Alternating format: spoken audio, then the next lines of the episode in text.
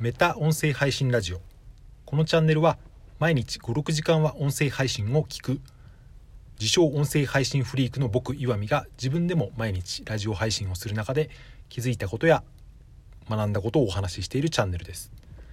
スタンド FM ラジオトークポッドキャスト Spotify やヒマラヤでも配信中。毎日10分前後の配信で音声配信関連の最新ニュースや音声の未来の話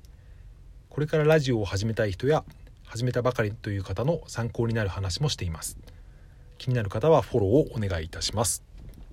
はい、えー、今日は9月9日の、えー、水曜日になりました。いかがお過ごしお過ごしでしょうか。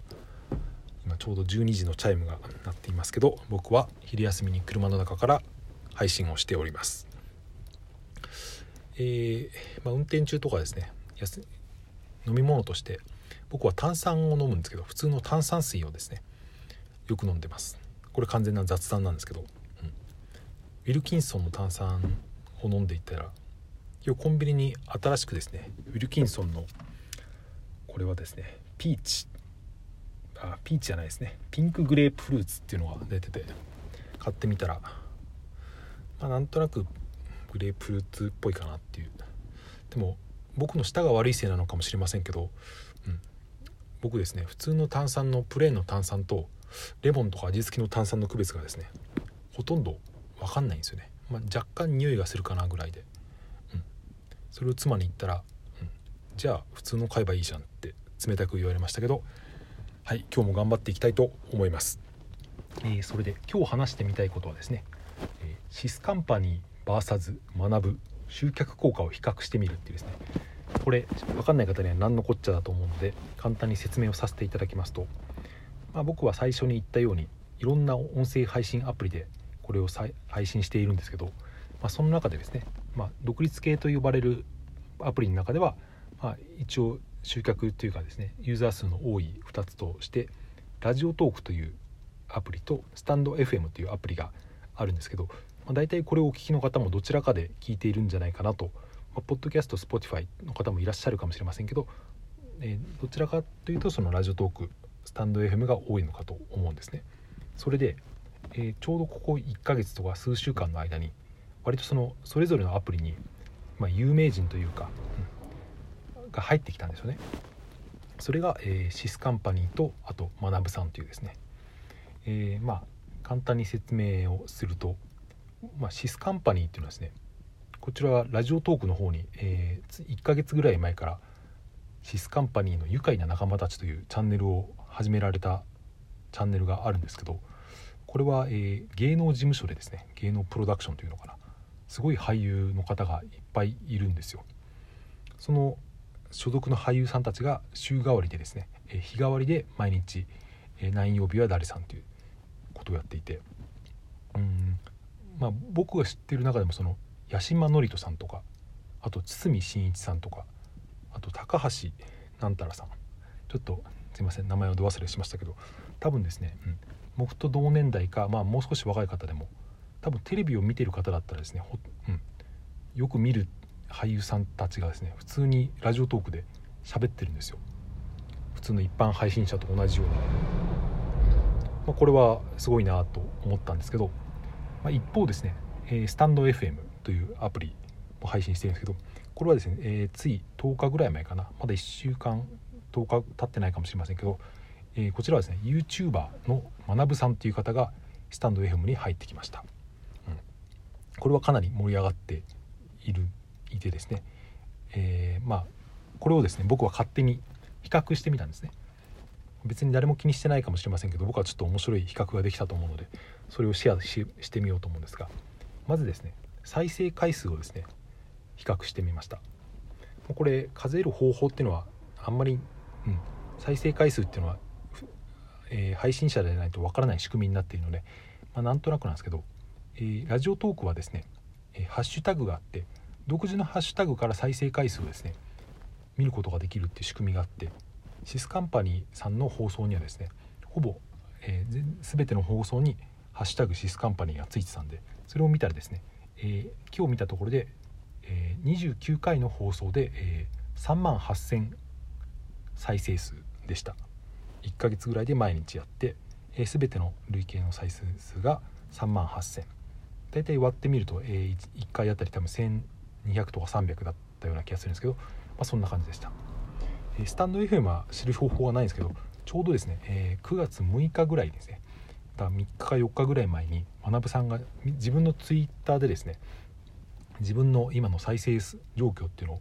スクショで上げてくれてたんでそれを見たんですけど、えー、その時再生、えー、放送回数が6回で、えー、再生回数がですね3万7000回以上あったんですよ。3万7300回ぐらいかなあったんで、まあ、これだけを見るとですねうん放送の回数は多分5倍ぐらいの差があるにもかかわらず、えー、総再生回数は同じということはですね、まあ、これはこれをどう見るかですけど、うん。まあ、でも回数で見るとですね明らかに学さんの方が聞かれているっていうですね、うん、これはまあいろんな見方があると思うんですけど、うん。まあ、ネットのネットとそのテレビの親和性とか YouTube と、えー、音声配信の親和性とかいろいろあると思うんですけど僕はこれは割と時代を象徴していることかなと思って、まあ、シスカンパニーという名前は知らない人は多いかもしれませんけどでも堤真一さんとか八嶋智人さんって全くテレビを見ない僕だって知ってるんですよね。まあ、若い人がにどのぐらいの知名度があるかは分かんないですけど、うん、でもそれでも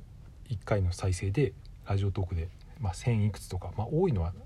7,0008,000とかありましたけど、まあ、そのぐらいしか再生されていなかったと。一方学さんの方はですね多分初回の放送は9,000回ぐらい再生されていて、まあ、その後もですね割と5,6,000回をキープしているような感じでですね、うん、これはすごいなと。この差はでかいなと思って。あともう一個重要な点がありましてそれが何かというと、うん、自分でも再生、えー、配信を始める人のどのぐらいいるかって。これは全くデータはないんですけど、まあ、肌感覚として、うん、まあ、ラジオトークでですねシスカンパニーさんが始めたからといってじゃあ自分でもラジオ始めてみようって人はほとんどいないんじゃないかなと僕は想像するんですよね。そこで新しくラジオトークを使う人がいたとしてもその人は多分最初は聞く専門で自分では再生配信はしないと一方ですね学さんの配信を聞いてスタンド FM に参入した人は結構な数の人が自分でも配信を始めた感じがあるんですよね多分スタンド FM を使ってる人はですね、うん、ここ最近やたらにぎわってるなっていうのがすごく、えー、肌感覚としてあると思うんですけど、えー、この2つをですね広告の効果としてそういう観点から眺めてみますと、うん、まあ明らかにやっぱりスタンド FM の方が、まあ、集客効果っていうのはあるかなと。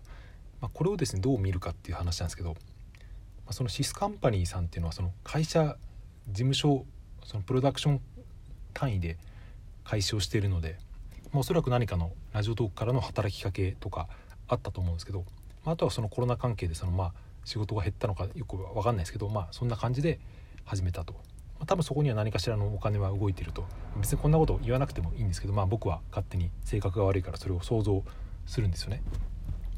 一方その学さんは、まあ、別に会社絡みとかではなくて、まあ、これはその収益還元プログラムのの、まあ、成果といったら変な言い方ですけど、まあ、スタンド FM が始めた再生時間に応じて、えー、収益が還元されるというプログラムの一環で多分学さんはですねそこから始めたっていうのはあると思うんですけど、うん、まあその使ってる金額、まあ、それを両方とも広告として捉えてみると使ってる金額は結構違いますけど、うん、でもそれでもですねやっぱりそのスタンド FM のマーケティングのうまさというかにはやっぱり脱帽せざるを得ないっていうところはあると思うんですよね。どんなに有名人を連れてきたり本当にテレビのスターを連れてくるよりも、まあ、結果として、うん、有名な YouTuber を1人連れてきただけで全然何倍もですねえー、再生時間とか再生回数で5倍ぐらい新しく始める人多分これはかなり音声配信アプリにとって大きい指標だと思うんですけど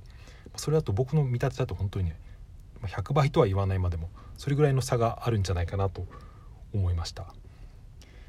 まあその前にそのスタンド FM は5億円の資金調達というのをやって、まあ、それを原資に収益還元プログラムというのを始めたのでお金がかかってるってことは あると思うんですけどまあでもですね、うん、まあこのやり方はうまいなと。多分、うん、この勢いっていうのはしばらく続いて最近ちょっと Voicy とかも、うん、なんか影が薄れているのかなっていう気がはためにはしちゃいますよね。うんまあ、何かで言ってまし言ってましたけどこのスタンド FM の、えー、まあ、作った中川さんは、うん、全部食ってやるっていうつもりでやってるらしいですね。すごい、えー、うん、自信があるみたいです。まあ、僕は自分でも配信してますけど、まあ、こういったですね各会社のやり、競争みたいのを割とはためで楽しく見ながらどこがどうなるんだろうっていうですね、えー、完全にこれは外野のですね、うん、外野の発想ですけどまあそんなのも楽しいかなと思ってこれからも音声配信を続けていこうと思っております。はい。そんな感じで今日は終わりにしたいです。最後まで聞いていただいてありがとうございました、えー、良い一日をお過ごしください。さようなら。また明日。